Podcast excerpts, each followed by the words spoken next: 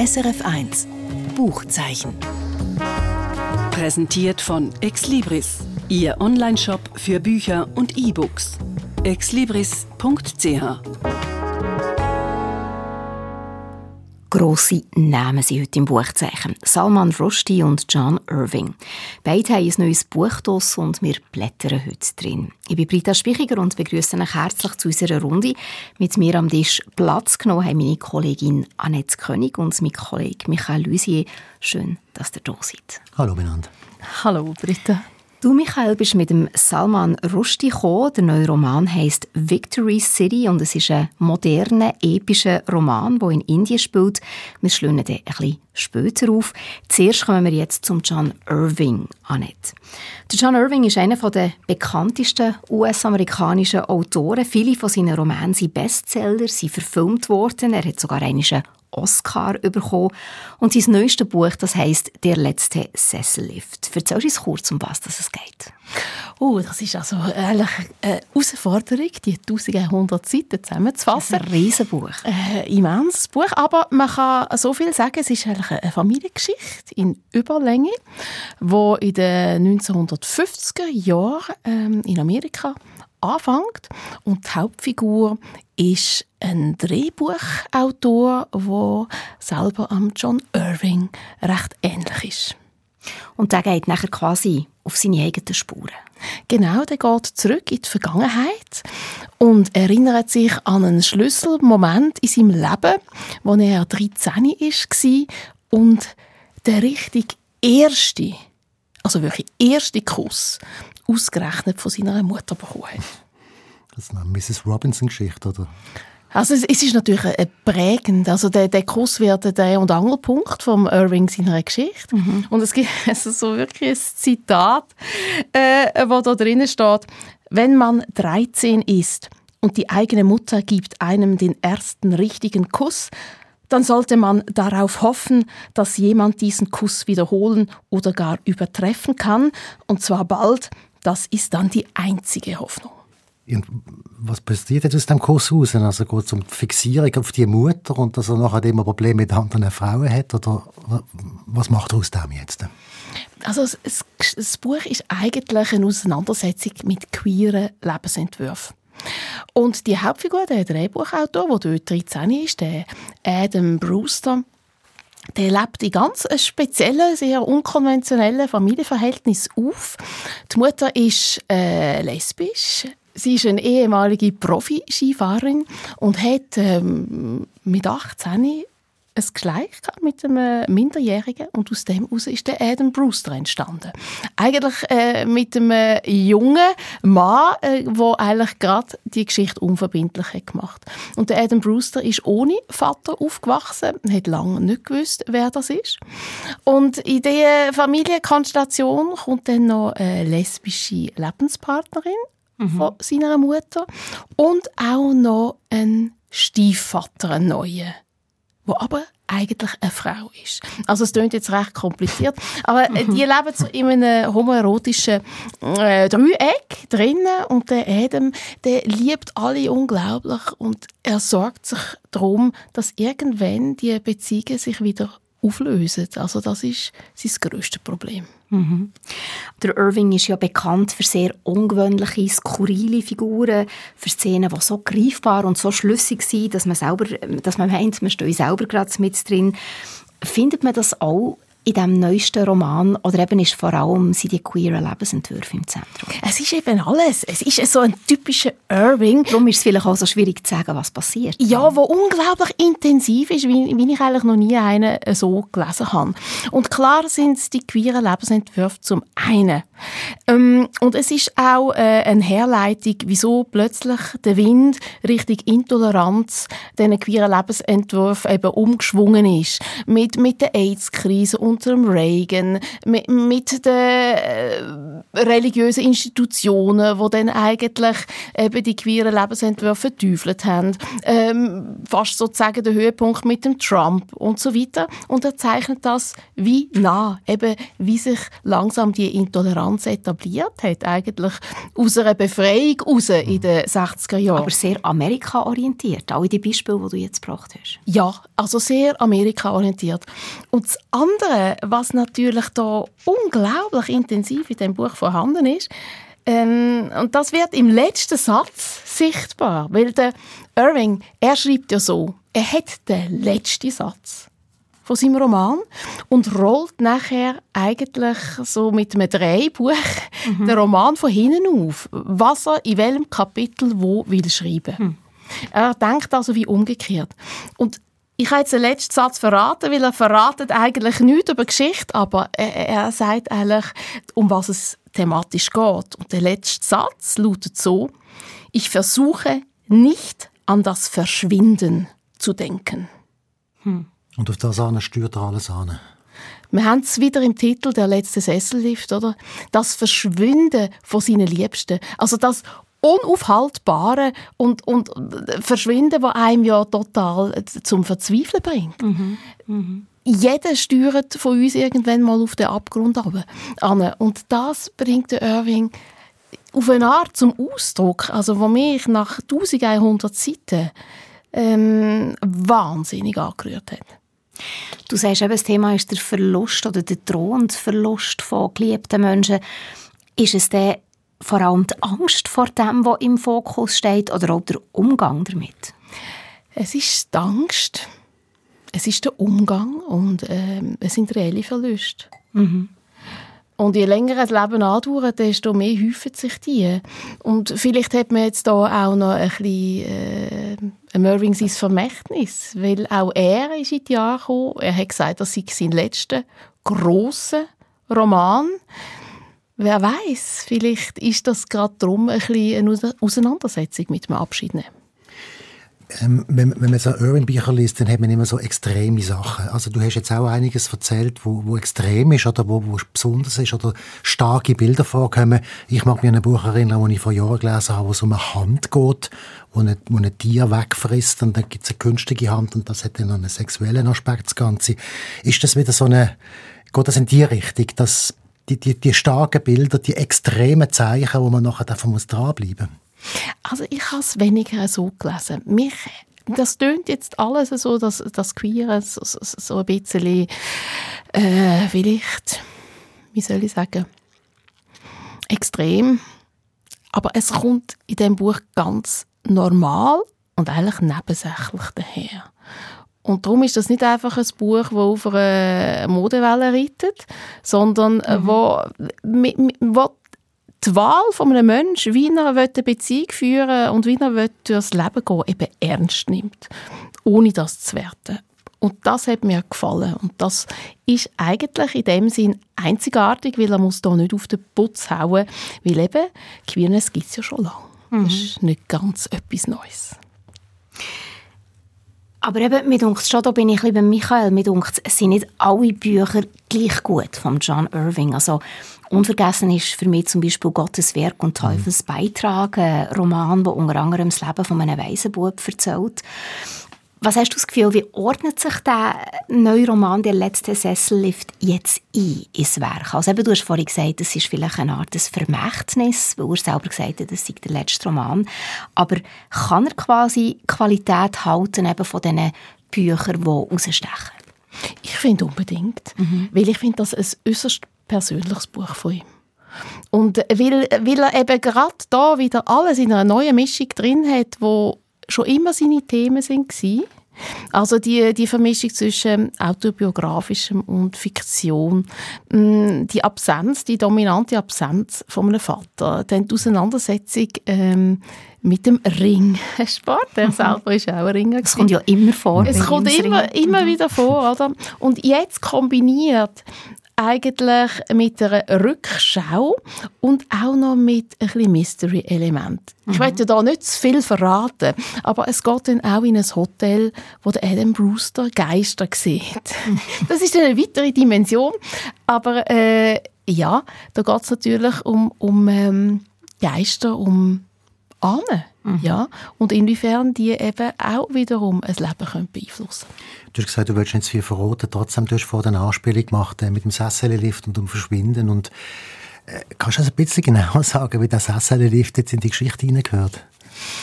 Ich habe es angedeutet, dass die Mutter vom ähm, Adam Brewster ja eine Profi-Skifahrerin ist. Und äh, so Profi-Skifahrer müssen halt immer wieder mal mit einem Sessellift den Berg drauf. Und mehr verrate ich. Also ich wollte sagen, viel klarer ist jetzt das auch nicht.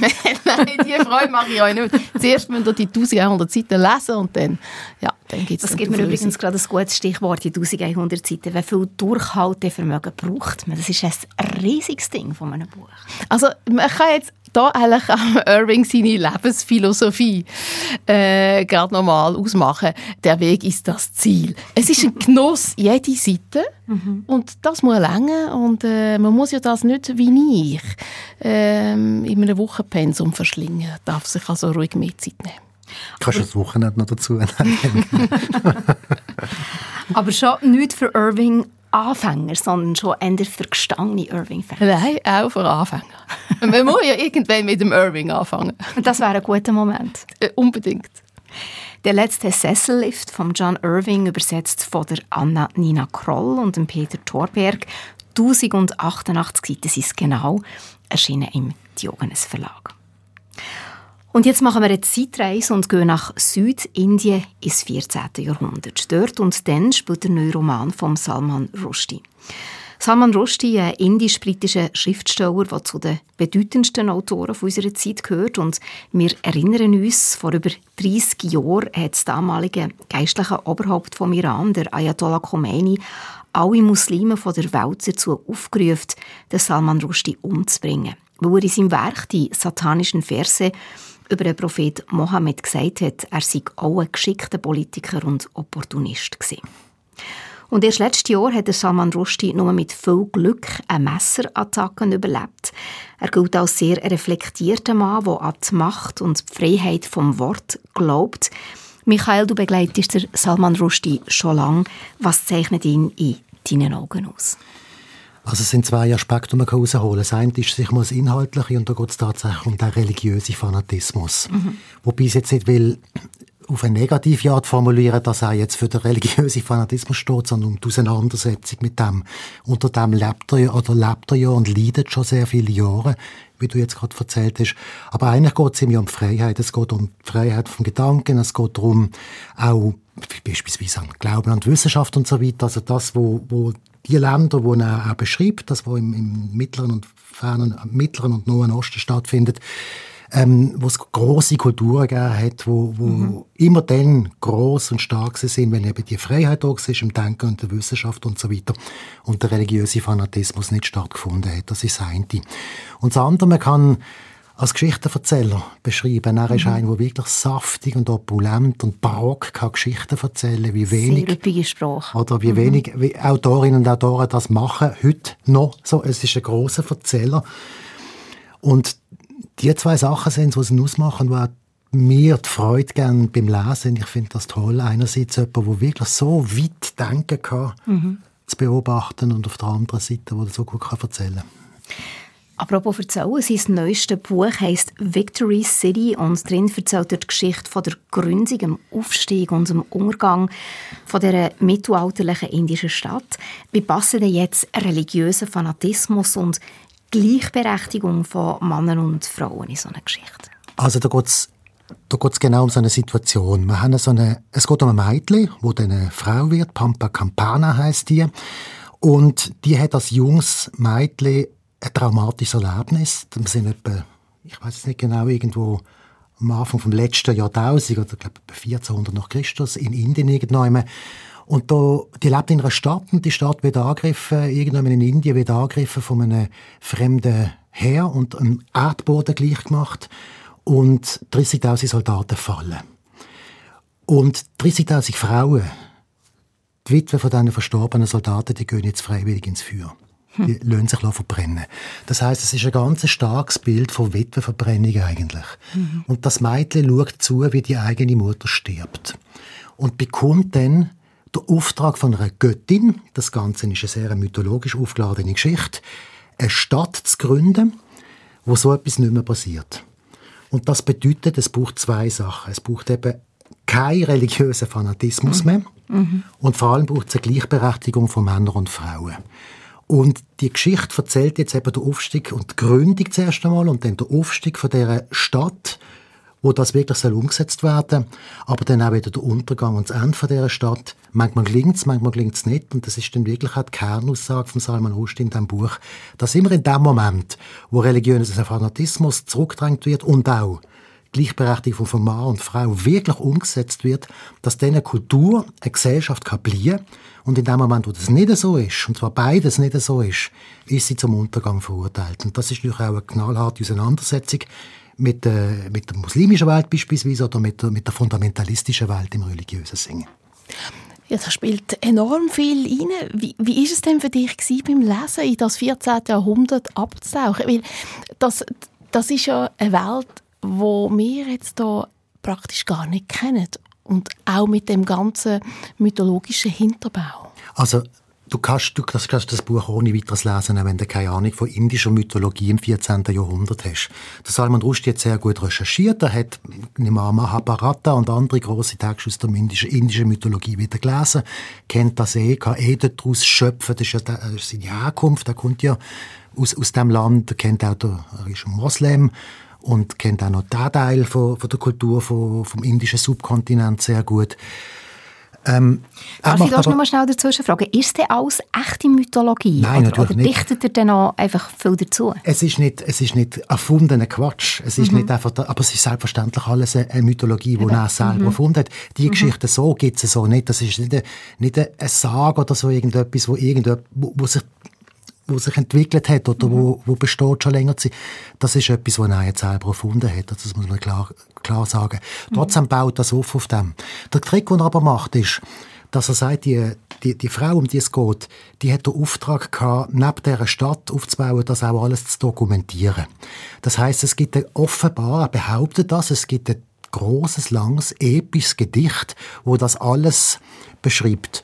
Und die Ich-Person, die das erzählt, ist ein heutiger Mensch. Es ist ziemlich sicher der Salman Rushdie selber. Das ist jemand, der jetzt lebt und der den Quellentext hat. Ah. Und jetzt sagt, ja, also da ist es ein bisschen langweilig. Da wir jetzt ein bisschen überspringen und so. Also sehr, sehr frei mit dem Ganzen umgeht. Was wiederum der heutige Bezug herstellt. Und ich muss nicht mehr wissen als, als der Forscher dort auch. Der weiß zwar viel mehr als ich, aber er sagt mir, dass er sich verstehen kann. Also kann man gut eigentlich auch den Zusammenhang zu heute herstellen. Es ist nicht in dem Sinn eine Geschichte, die ganz weit weg von uns spielt. Das kann man absolut, das kann man absolut herstellen. Mhm. Es kommt ja noch etwas Drittes dazu. Man liest ja das auch im Wissen darum, dass der dass der Erzähler möglicherweise der Salman Rushdie ist, aber mhm. zumindest der Schriftsteller ist der Salman Rushdie. Und wenn man das ein bisschen mitbekommt, wie der gelebt hat, weiß man natürlich, dass das sein Thema ist. Mhm. Dass der natürlich nicht einfach eine Geschichte findet zum Thema religiöse Freiheit oder religiöser Fanatismus. Oder für etwas zu fabulieren. Um irgendeinem mhm. etwas zu erzählen. Das mhm. geht ihn ganz konkret etwas an. Mhm. Dazu ist aber die, die Schönheit von dieser indischen Mythologie, die Schönheit von diesen Bildern, von diesen die Opulenz auch. Da hat es Schlachten, da hat es Könige, da hat es Hochzeiten, da hat es wieder Trennungen und furchtbare Geschichten er hat auch Spaß, das, das zu erzählen. Und, mhm. und da hast du auch Spaß dran beim Lesen. Das ist, das ist wirklich auf jeder Seite irgendetwas los, wo ganz verrückt ist. Oder? Mhm. Du hast gesagt, die Stadt ist gegründet auf der Philosophie, dass es eigentlich nur gut kommen in einer Gesellschaft, wenn religiöser Fanatismus nicht stattfindet und gleichzeitig Frauen und Männer gleichberechtigt sind. Und neben dem, ich habe es am Anfang gesagt, ist ja der Salman Rushdie ein Mann, der eben an die Macht und an die Freiheit vom Wort glaubt. Wie weit ist denn auch das ein Thema? Ich muss es so sagen, durch den Umstand, dass die Geschichte dokumentiert ist und dass es ganz wichtig ist, dass der Quellentext überhaupt überlebt, dass der, dass, dass der erhalten ist. Dass es jetzt auch ein Autor gibt, so die Behauptung von dem Buch, mhm. wo das aufarbeitet und wieder erzählt, da kommt die Macht vom Wort äh, zum Ausdruck. Mhm. Es nützt ja nichts, wenn wir eine Mythologie haben oder wenn wir große Erkenntnis haben, wenn das nicht festgehalten wird in Wort und wenn nicht einer da ist und das dann auch den Leuten erzählt. Jetzt gibt es aber auch eine Deutung von solchen, von solchen Mythologien. Und religiöser Fundamentalismus besteht ja mitunter darin, dass man Sachen verbietet, dass man Sachen nicht darf wissen, dass es auch ein Gremium gibt oder irgendwelche Schriftgelehrte gibt, die sagen, was stimmt und was nicht stimmt. Und dass es auch Leute gibt, die für sich in Anspruch nehmen, wie solche Texte gedeutet werden. Und das lehnt der Ich-Erzähler, wie der Salman Rushdie, überall ab und sagt, es geht darum, dass das Wort eben frei ist und dann hat es aber auch eine Macht, über das Denken der Leute und das Denken der Leute wiederum hat eine Macht darüber, was für ein Schicksal sie können erleben Und am Schluss ist es, ist es mhm. wirklich auch, du hast vorher den letzten Satz von deinem Buch vorher zitiert, ich erlaube mir jetzt, das auch bei diesem Buch zu machen. Ähm, eine Sekunde, ich muss Brüllen anziehen. Worte sind die einzigen Sieger. Mit dem hm. Satz hört das Buch auf und es geht dann letztlich eben nicht unbedingt nur um den Fundamentalismus, es geht nicht nur um Befreiung von der Frau oder um Gleichberechtigung, mhm. es geht letztlich um das. Und der Salman Rushdie ist ja einer, der gelitten hat darunter, ein Leben lang gelitten hat darunter, weil das mit dem Wort nicht ganz klar ist, mhm. ob er sie benutzen oder nicht. Und er sagt am Schluss, man müssen sie benutzen, sind die einzigen, einzigen Sieger. Die können wirklich etwas bewirken. Ja, da macht er ganz äh, klar fest, um was es in seinem Buch geht. Ist denn das Epos, wo er jetzt sozusagen erzählt, in der Gegenwart, hat das Einfluss auf die heutige Zeit direkt? Ich glaube, das hat insofern Einfluss, als dass in dem Moment, wo du das liest, ähm, du sehr viel vorsichtiger bist ähm, mit dem Thema Wort dass du vielleicht auch Toleranz sehr viel höher hängst, als man das vielleicht vorher gemacht hat. Gut, wir kommen jetzt aus einer Gesellschaft, wo Toleranz wahrscheinlich eher verankert ist als in anderen Gesellschaften. Aber ähm, schon in dem Bereich, wo er lebt, er lebt jetzt seit vielen, vielen Jahren in den USA, ähm, ist es nicht, nicht immer, also man hätte das gesehen, in der letzten Präsidentschaft nicht immer so ganz klar gesehen, ob, ob wirklich jede Meinung gleichberechtigt ist. Und wir leben jetzt auch wieder in einer Zeit, vielleicht auch bei uns, wo wir viel weniger tolerant sind gegenüber anderen Meinungen, als wir das gesehen sind noch äh, vielleicht zehn Jahre vorher aufgrund vom Umstand, dass jetzt jeder Einzelne der Wichtigste ist, weil ja jeder Einzelne irgendetwas posten kann. Und insofern ist, glaube die, die Macht vom Wort und was man damit auslöst und so weiter auch, äh, auch heutig. Ich, ich finde ich das Buch aber nicht unbedingt aus einem politisch, konkreten politischen Anlass wichtig, sondern weil das ein Grundding ist vom menschlichen Leben und vom Menschsein. Und auch eine Grundhaltung natürlich. Und das ist eine Grundhaltung, ja, ja. Genau. Und die, der Widerspruch, Fanatismus, Offenheit, das ist ja etwas, was durch die ganze Weltgeschichte durchgeht. Vor allem, wenn man es aus einem Blickwinkel wie ein Salman Rushdie sieht. Mhm. Ich habe vorhin bei dir auch nicht gefragt, ob der John Irvings neue Buch «Die letzte Sessellift», ob das eine Lektüre ist für Einsteiger in John Irving. Und es nimmt mich Wunder bei dir, Michael, würdest du sagen, jemand, der jetzt noch nie etwas vom Salman Rushdie gelesen hat, wäre das eine Lektüre für den Anfang zu machen? Ich würde sagen, ja. Ich glaube, es ist auch eines der wirklich besseren Bücher in den letzten Jahren. Es gibt so zwei Arten von Büchern. Er hat, so seit er in den USA lebt, hat er eine Art von Buch, da geht es um die amerikanische Realität im Moment. Das sind meistens satirische Texte. Ich hatte, mhm. der letzte, den ich hier vorgestellt habe, ist so ein bisschen einer gewesen. Die sind aber, äh, die sind im Tagesgeschehen eher vorhanden. Da, da, mhm. wird, da wird verhandelt, dass man jetzt Trump als Präsident gehabt beispielsweise. Das Land, was auf dem Land, also so Sachen, wo so... Aus dem Moment aus. Aus dem Moment aus, wo sehr speziell raus. vielleicht sind, wo man vielleicht mehr muss wissen. Und das gibt, dann gibt es die indischen Texte, dann gibt es die Texte, wo in seine eigentlich, eigentliche Heimat gehen und wo eben die Größe haben. Und auch und das, das Mythologische. auch auffließt. Vielleicht ist es dort ja. sogar mehr. Mhm. Aber ich, ich, kann mir vorstellen, dass wenn man noch nie etwas gelesen hat, dass man da wirklich Salman Rushdie jetzt best bekommt und auch die ganze Wucht. In der Gan und was auch noch wichtig ist bei dem Buch, das muss man auch noch sagen, das ist lustig, das hat Humor. Mhm. Wenn das der Erzähler das Zeug die ganze Zeit kommentiert und dann so tut, wenn er jetzt ein Wissenschaftler wäre und kursiv noch etwas dazu einfügt, das ist ja auch lustig und da kann man denken, hey, also der, der Typ, der mag man durchaus mal etwas erzählen und dem los ist die Zeit zu. So. Aber ich lese das alles, ja. Und mit so viel Leidenschaft, die du für das Buch hast, das muss man ja fast lesen. Victory City von Salman Rushdie, übersetzt von Bernhard Roppen, 416 Seiten, erschienen im Penguin Verlag und heute eben mit sehr viel Feuer vorgestellt von Michael Usier. Und das erste Buch, das wir am Anfang der Sendung darüber geredet haben, heisst «Der letzte Sessellift» von John Irving, rausgekommen im Diogenes Verlag. Danette König hat es heute mitgebracht, hat die über 1000 Seiten gelesen. Danke euch beiden, habt ihr mit mir in diesen zwei Büchern blättert. Danke. Danke. Und jetzt zum Schluss noch ein Kurztipp. Besser allein als in schlechter Gesellschaft. So ist das Buch, das die Kroatin Adriana Altaras über ihre Tante geschrieben hat. Wunderbare Lektüre, die eine berührende, lustige, tragische und spannende Lebensgeschichte erzählt.